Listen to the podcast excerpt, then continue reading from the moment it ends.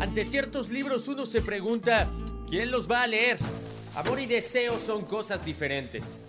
Que no todo lo que ama se desea, ni todo lo que se desea se ama. Y ante ciertas personas uno también se pregunta, ¿qué leerán? Nada hay en el mundo, ni hombre, ni diablo, ni cosa alguna, que sea para mí tan sospechoso como el amor.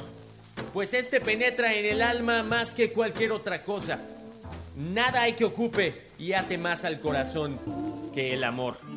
Y al final, los libros y las personas siempre se encuentran. Son mensajes infinitos, pero ¿qué pasa si le damos vida a las letras con música? Tiempo en mis manos podría ser tiempo gastado contigo, riendo como niños, viviendo como amantes, rodando como un trueno bajo las sábanas. Imagino entonces por qué le llaman a esto tristeza. Todo es parte de un mismo universo sin retorno. Leer, escuchar y sentir. En voz alta o en privado, pero haciendo que las letras tengan vida. Así que bienvenidos al librario. Bienvenidos al librario. El lugar donde aprendemos a leer y a escuchar. El universo donde la palabra va a ser la única y esencial protagonista.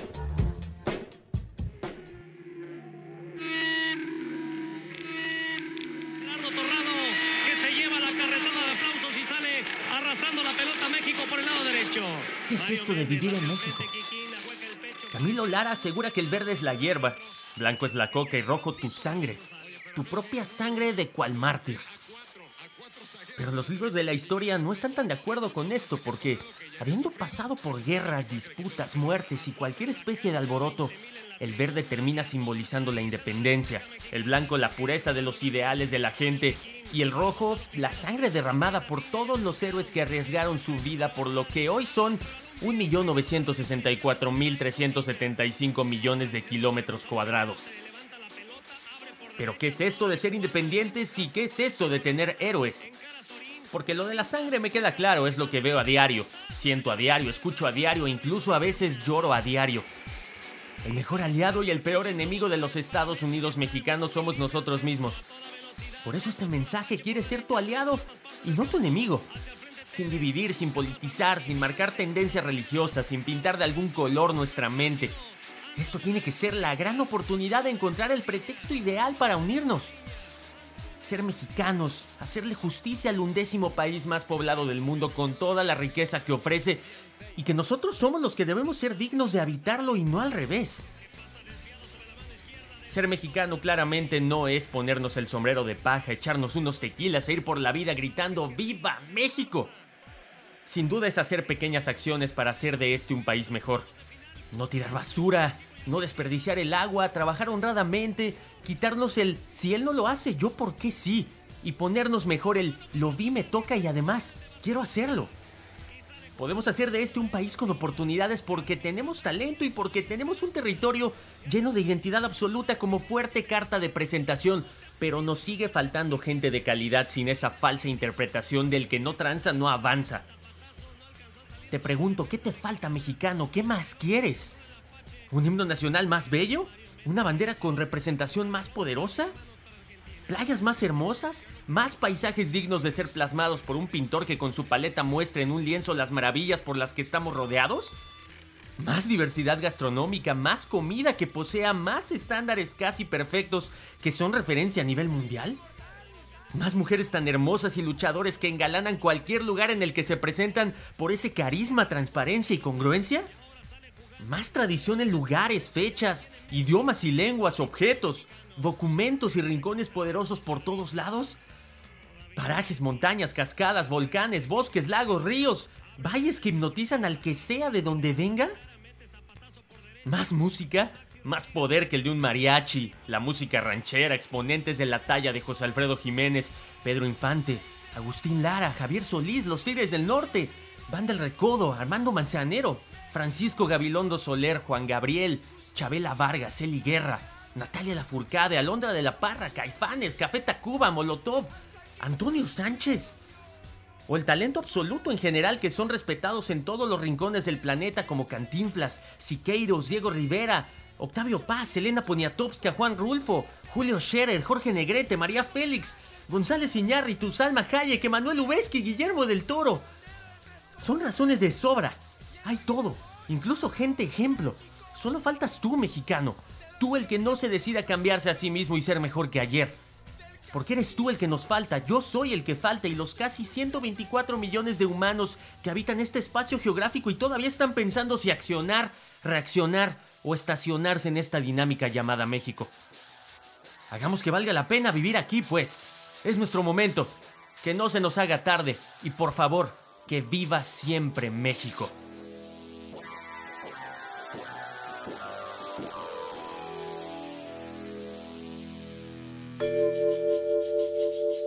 Claramente aquí ya no se trata si le vamos al mismo equipo de fútbol o no. Esto se trata de unirnos como mexicanos, para rendirle tributo a un país que ha dado demasiado por sí mismo en cuanto a naturaleza y recursos de todo tipo. Y solamente nosotros, la gente, le hemos fallado a este hermoso país. Yo soy Adrián Ortega, soy el locutor de este espacio, se hace llamar Librario. Y ahora en esta dinámica, primer septiembre que le toca vivir este concepto radial, se lo dedicaremos por completo a exponentes mexicanos, escritores y también músicos, para que la combinación termine siendo lo mismo que ha venido buscando desde que comenzó Librario.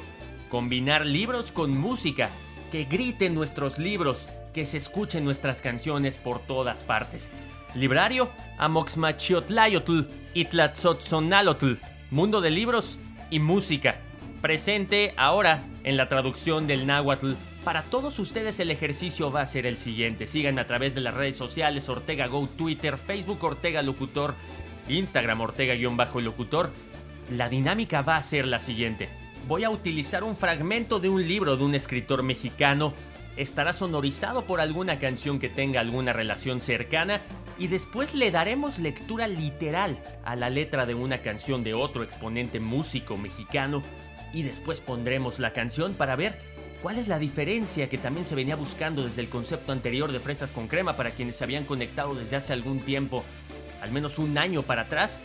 Encontrarle un significado distinto a cuando leemos solamente la letra sin la música y después la escuchamos de nuestra artista así tal cual nos la presentó la primera vez que la escuchamos.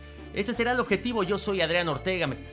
Por favor síganme en las redes sociales y participen en la comunicación en Librarios Mexicanos ese es el hashtag que vamos a estar utilizando durante todo septiembre. Estaremos usando tres libros, tres canciones distintas. Vamos a ver cuál es la dinámica. Participen y que de nuevo se escuche en todo lo alto, no solamente como palabras, sino con acciones. Viva siempre México. El Llano en Llamas, edición publicada por primera vez en 1953 por el escritor mexicano Juan Rulfo. Diles que no me maten, Justino. Ana, vete a decirles eso. Que por caridad. Así diles. Diles que lo hagan por caridad. No puedo. Ahí hay un sargento que no quiero oír hablar nada de ti. Haz que te oiga. Date tus mañas y dile que para sustos ya ha estado bueno. Dile que lo haga por caridad de Dios. No se trata de sustos, parece que te van a matar de a de veras. Y yo ya no quiero volver allá. Anda, otra vez. Solamente otra vez a ver qué consigues. No, no tengo ganas de ir. Según eso, yo soy tu hijo. Y si voy mucho con ellos, acabarás por ver quién soy y les dará por afusilarme a mí también. Es mejor dejar las cosas de este tamaño. Anda, Justino. Diles que tengan tantita lástima de mí. No más eso diles. Justino apretó los dientes y movió la cabeza diciendo, no, y siguió sacudiendo la cabeza durante mucho rato. Dile al sargento que te deje ver al coronel y cuéntale lo viejo que estoy, lo poco que valgo. ¿Qué ganancia sacará con matarme? Ninguna ganancia. Al fin y al cabo, él debe de tener un alma. Dile que lo haga por la bendita salvación de su alma. Y Justino se levantó de la pila de piedras en que estaba sentado y caminó hacia la puerta del corral. Luego se dio vuelta para decir únicamente, Voy pues. Pero si de perdida me afusilan a mí también, ¿quién cuidará de mi mujer y de mis hijos? La providencia, Justino. Ella se va a encargar de ellos. Ocúpate de ir allá y ver qué cosas haces por mí. Eso es lo que urge. Lo habían traído de madrugada y ahora era ya entrada la mañana y él seguía todavía ahí. amarrado a un horcón esperando. No se podía estar quieto. Había hecho el intento de dormir un rato para apaciguarse, pero el sueño se le había ido. También se le había ido el hambre. No tenía ganas de nada, solo de vivir.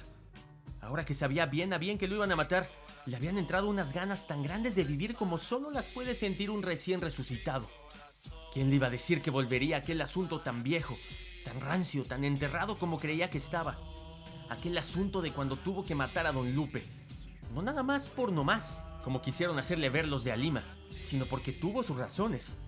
Y él se acordaba, don Lupe Terreros, el dueño de la puerta de piedra, por más señas, su compadre, al que él juvencionaba, tuvo que matar por eso, por ser el dueño de la puerta de piedra y que siendo también su compadre, le negó el pasto para sus animales. Primero se aguantó por puro compromiso, pero después cuando la sequía en que vio cómo se le morían uno tras otro sus animales hostigados por el hambre y que su compadre don Lupe seguía negándole la hierba de sus potreros, entonces fue cuando se puso a romper la cerca y a arrear la bola de animales flacos hasta las parameras para que se hartaran de comer. Y esto no le había gustado a don Lupe que mandó tapar otra vez la cerca para que él, juvencionaba, le volviera a abrir otra vez el agujero. Así de día se tapaba el agujero y de noche se volvía a abrir, mientras el ganado estaba ahí siempre pegado a la cerca siempre esperando. Aquel ganado suyo que antes nomás se vivía oliendo el pasto sin poder probarlo. Y él y don Lupe alegaban y volvían a alegar sin llegar a ponerse de acuerdo, hasta que una vez don Lupe le dijo, Mira, Juvencio, otro animal más que metas al potrero y te lo mato. Y él le contestó, Mira, don Lupe, yo no tengo la culpa de que los animales busquen su acomodo. Ellos son inocentes. Ahí se lo haiga si me los mata. Y me mató un novillo. Esto pasó hace 35 años, por marzo, porque ya en abril andaba yo en el monte, corriendo del exhorto. No me valieron ni las 10 vacas que le di al juez, ni el embargo de mi casa para pagarle la salida de la cárcel. Todavía después se pagaron con lo que quedaba nomás por no perseguirme, aunque de todos modos me perseguían. Por eso me vine a vivir junto con mi hijo a este otro terrenito que yo tenía y que se nombra Palo de Venado. Y mi hijo creció y se casó con la nuera Ignacia y tuvo ya ocho hijos, Así que la cosa ya va para viejo y según eso debería estar olvidada. Pero según eso, no, no lo está. Yo entonces calculé que con unos 100 pesos quedaba arreglado todo. El difunto don Lupe era solo, solamente con su mujer y los dos muchachitos todavía de agatas.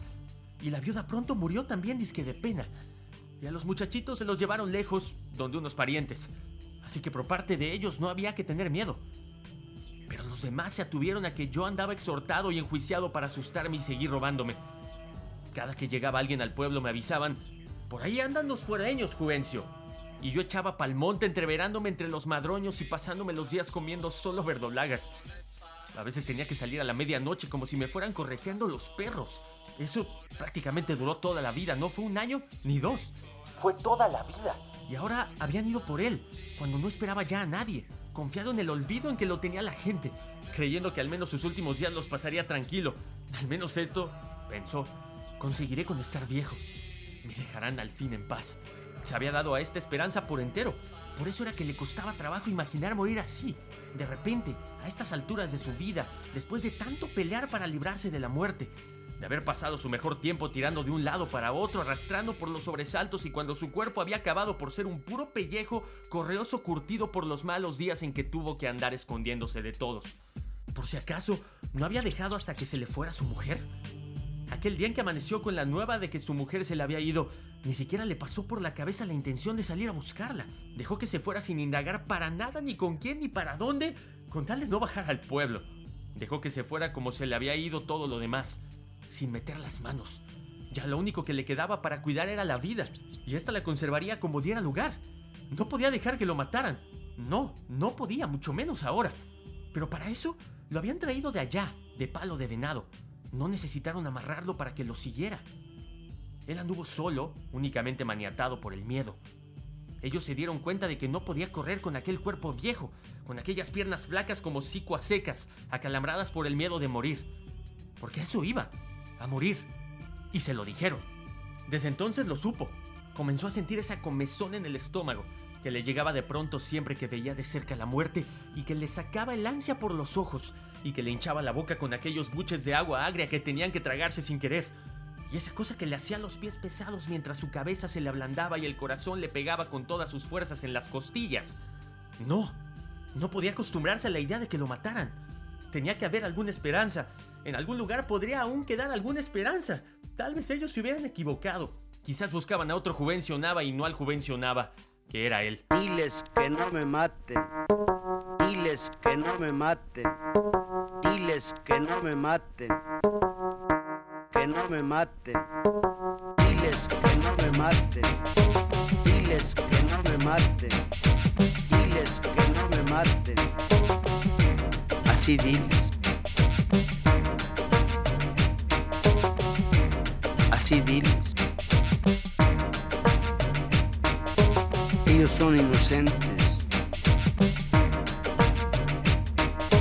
Diles que son inocentes. Son inocentes.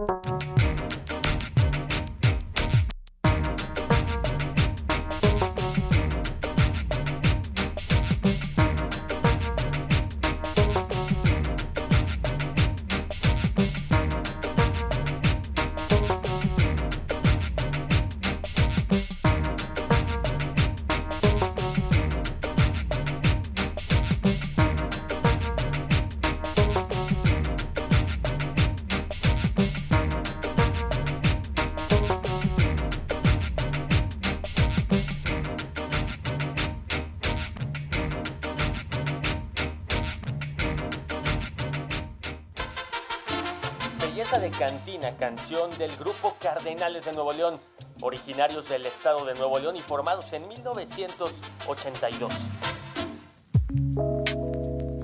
No te preocupes, mi amor. Es verdad. La voy a ver. Es verdad que ella fue toda mi vida. Pero recuerda también que cuando a ti te encontré yo me moría de dolor a causa de su partida.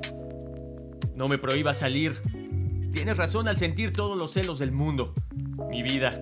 Voy solo para afrontar que aquello se terminó, viendo de frente a quien fue la causa de mi desdicha. Sé que sigue tan hermosa, sé que sigue tan graciosa, pero solo su envoltura lo que lleva dentro es basura.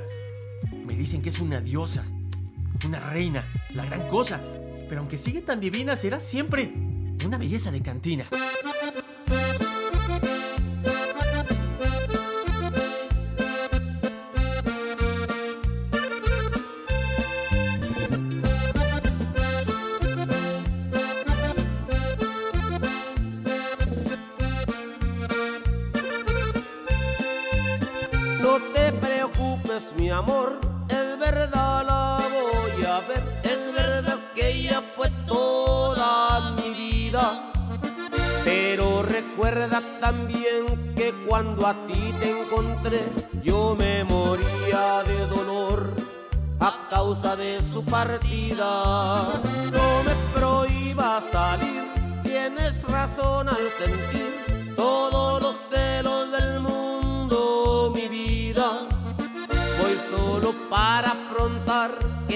Aquello se terminó, viendo de frente a quien fue la causa de mi desdicha. Sé que sigue tan hermosa, sé que sigue tan graciosa, pero es solo su envoltura. Lo que lleva dentro es basura, me dice que es una diosa, una reina, la gran cosa. Pero aunque sigue tan divina, será siempre una belleza de cantina.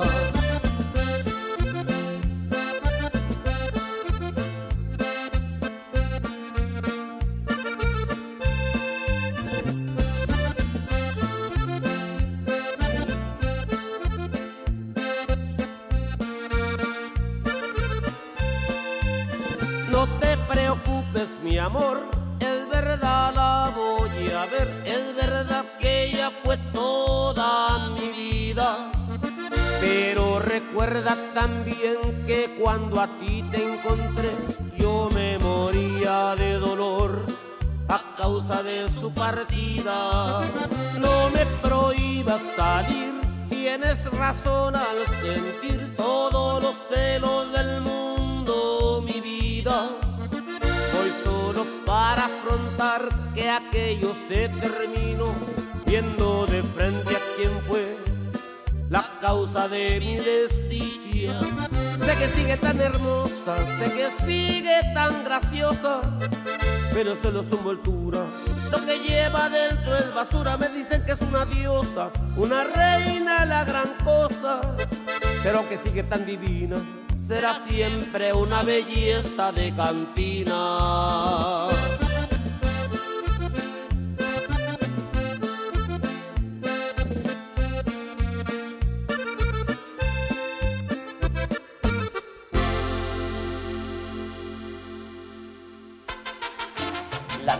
Tlatelolco, testimonios de historia oral, una crónica de la periodista mexicana Elenia Poniatowska basada en la matanza estudiantil sucedida durante el 2 de octubre de 1968 en la Plaza de las Tres Culturas en Tlatelolco, Ciudad de México.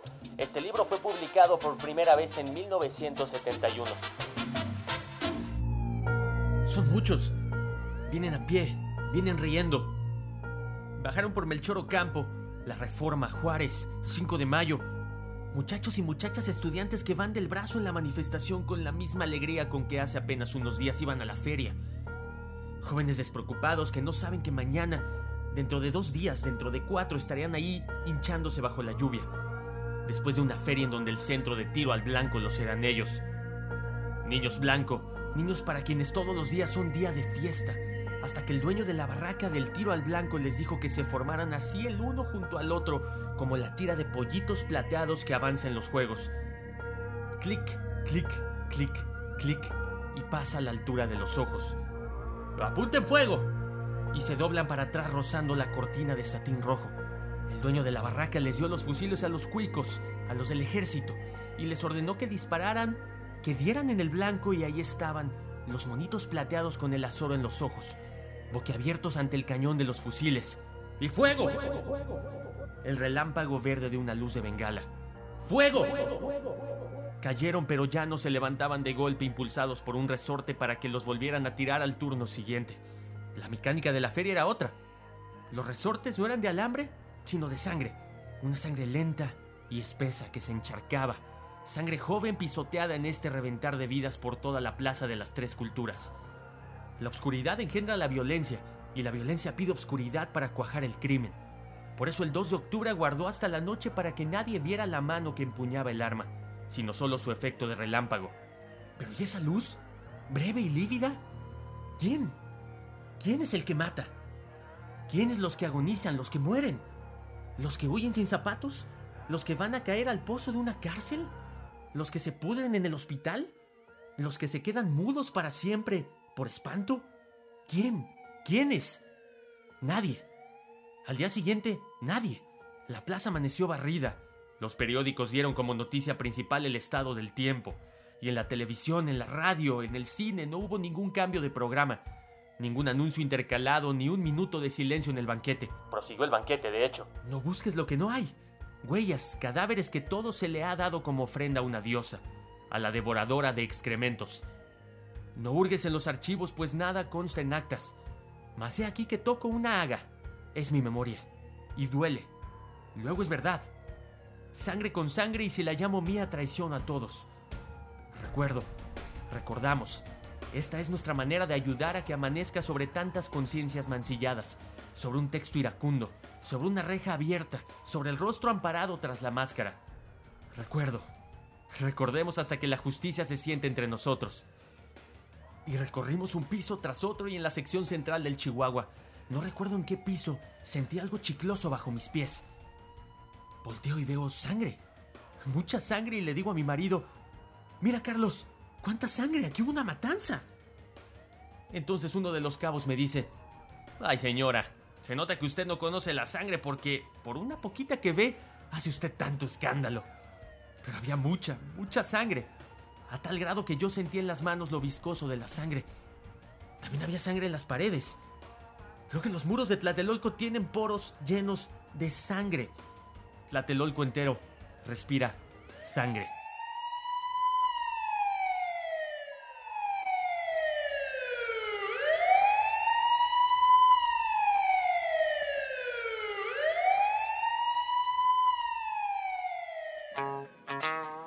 Amables amigos, vamos a Palacio Nacional y vamos a escuchar el sonido local, el sonido local, el sonido local, local.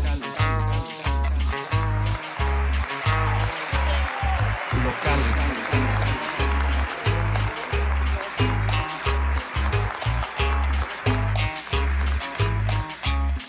La unidad democrática supone medios encaminados a constreñir a las minorías e impedirles que puedan convertirse en mayorías. Pero también supone el acatamiento de las minorías a la voluntad. Rechaza actitudes, condena a otros, invocan el derecho a la intolerancia. Cuando no se tolera, se abona el campo de la fratricida intolerancia absoluta de todos contra todos. Muchas gracias.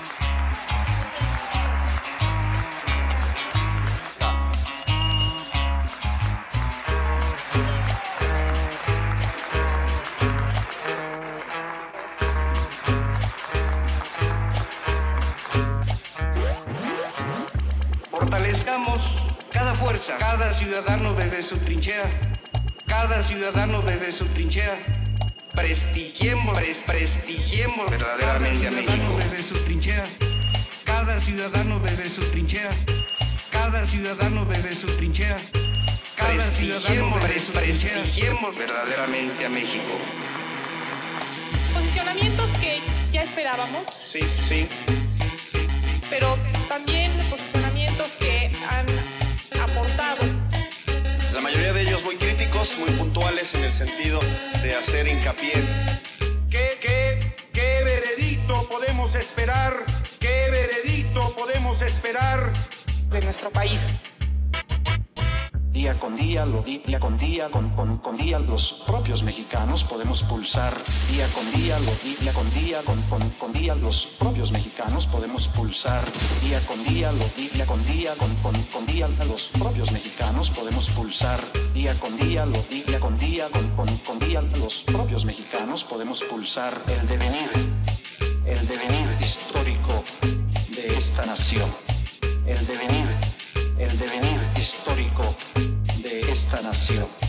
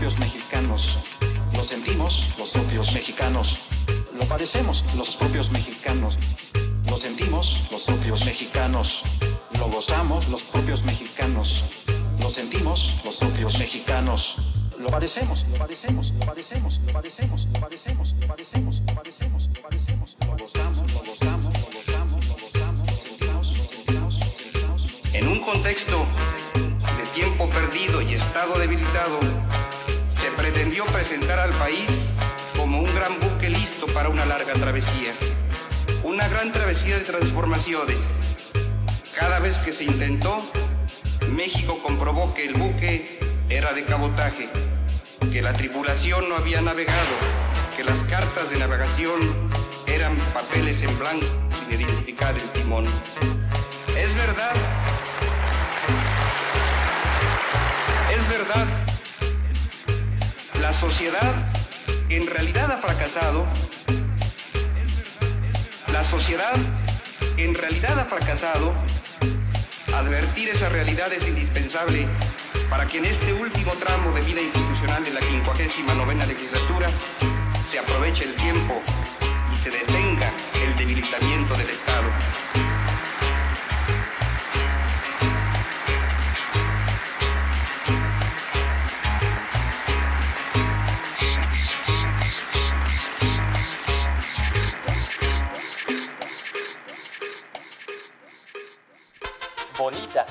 Canción escrita por Luis Alcaraz, quien alguna vez declaró que la mejor interpretación de su obra se la debía al cómico pachuco Germán Valdés Tintán.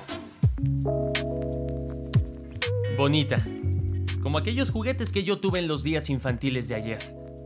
Bonita, como el beso robado, como el llanto llorado por un hondo placer. La sinceridad de tu espejo fiel puso vanidad en ti y sabes mi ansiedad y haces un placer de las penas que tu orgullo forja para mí. Bonita, la sinceridad de tu espejo fiel puso vanidad en ti y sabes mi ansiedad y haces un placer de las penas que tu orgullo forja para mí. Bonita, haz pedazos tu espejo para ver, a ver si así dejo de sufrir tu altidez.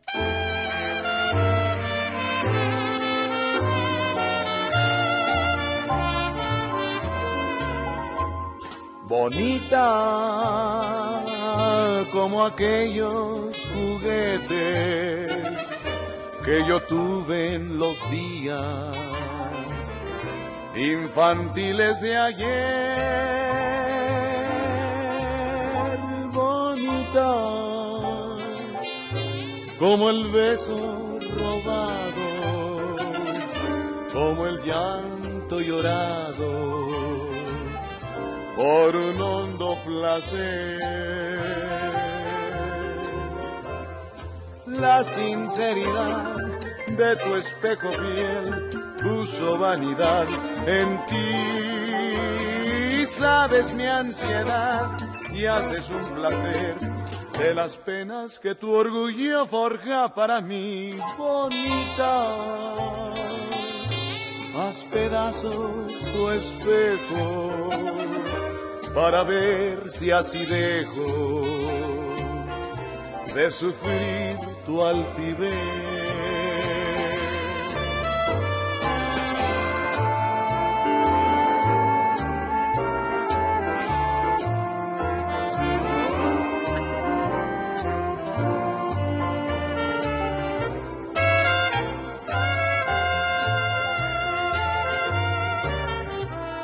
La sinceridad de tu espejo fiel puso vanidad en ti. Sabes mi ansiedad y haces un placer de las penas que tu orgullo forja para mí.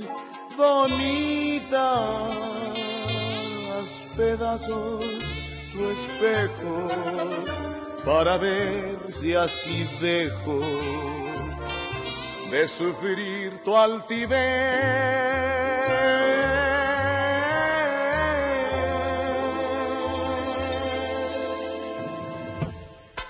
Visión de los vencidos, relaciones indígenas de la conquista, una crónica del antropólogo mexicano Miguel León Portilla, publicado por primera vez en 1959.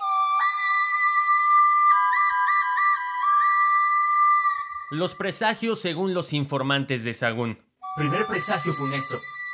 Diez años antes de venir los españoles, primeramente se mostró un funesto presagio en el cielo. Una como espiga de fuego, una como llama de fuego, una como aurora. Se mostraba como si estuviera goteando, como si estuviera punzando en el cielo. Ancha de asiento, angosta de vértice, bien al medio del cielo, bien al centro del cielo llegaba, bien al cielo estaba alcanzando, y de este modo se veía. Allá en el oriente se mostraba, de este modo llegaba a la medianoche. Se manifestaba, estaba aún en el amanecer. Hasta entonces lo hacía desaparecer el sol, y en el tiempo en que estaba apareciendo, por un año venía a mostrarse. Comenzó en el año 200 casa, pues cuando se mostraba había alboroto general, se daban palmadas en los labios las gentes, había un gran azoro, hacían interminables comentarios. Segundo presagio funesto, que sucedió aquí en México, por su propia cuenta se abrazó en llamas, se prendió en fuego. Nadie tal vez le puso fuego, sino por su espontánea acción ardió la casa de Huitzilopochtli. Se llamaba su sitio divino, el sitio denominado Tlacatecan, casa de mando. Y se mostró. Ya arden las columnas. De adentro salen acá las llamas de fuego, las lenguas de fuego, las llamaradas de fuego. Tercer presagio funesto. Fue herido por un rayo un templo. Solo de paja era, en donde se llama Tzumulco, el templo de Xutecutli. No llovía recio, solo lloviznaba levemente. Así se tuvo por presagio, decían de este modo, no más fue golpe de sol. Tampoco se oyó el trueno. Cuarto presagio funesto. Cuando había un sol, cayó un fuego. En tres partes dividido. Salió de donde el sol se mete. Iba derecho viendo a dónde sale el sol. Como si fuera brasa, iba cayendo en lluvia de chispas. Larga se tendió su cauda, lejos llegó su cola, y cuando visto fue, hubo gran alboroto, como si estuvieran tocando cascabeles. Quinto presagio funesto. Hirvió el agua. El viento la hizo alborotar sirviendo, como si hirviera en furia, como si en pedazos se rompiera al revolverse. Fue su impulso muy lejos. Se levantó muy alto, llegó a los fundamentos de las casas, y derruidas las casas se anegaron en agua. Eso fue en la laguna que está junto a nosotros. Sexto presagio funesto. Muchas veces se oía. Una mujer lloraba, iba gritando por la noche, andaba dando grandes gritos. Hijitos míos, pues ya tenemos que irnos lejos. Y a veces decía, hijitos míos, ¿a dónde me los voy a llevar? Séptimo presagio funesto. Muchas veces se atrapaba, se cogía algo en redes. Los que trabajaban en el agua cogieron cierto pájaro ceniciento como si fuera grulla. Luego lo llevaron a mostrar a Motecuzoma, en la casa de lo negro, casa de estudio mágico. Había llegado el sol a su apogeo. Era el mediodía. Había uno como espejo en la cabeza del pájaro como rodaja de uso, en espiral y en rejuego. Era como si estuviera perforado en su medianía. Ahí se veía el cielo, las estrellas, el mastelejo, y Moctezuma lo tuvo a muy mal presagio cuando vio las estrellas y el mastelejo. No saben qué es lo que he visto, unas como personas que están en pie agitándose. Octavo presagio funesto. Muchas veces se mostraban a la gente hombres deformes, personas monstruosas, de dos cabezas pero un solo cuerpo. Las llevaban a la casa de lo negro, se las mostraban a Motecuzoma. Cuando las había visto, luego desaparecían.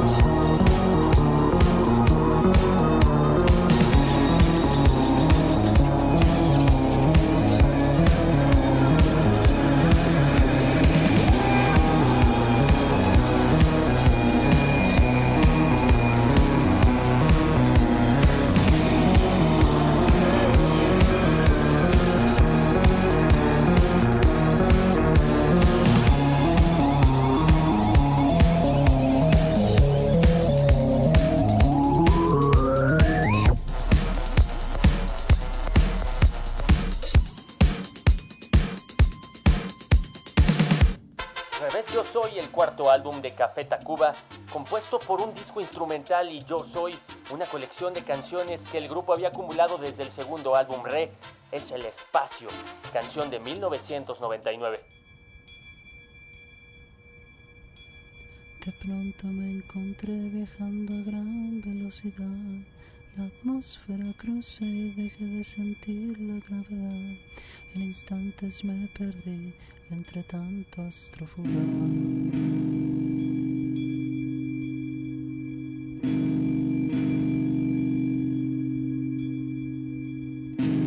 Entonces comencé a estallar. Todo mi cuerpo era una explosión. Luces y carbones brotaban de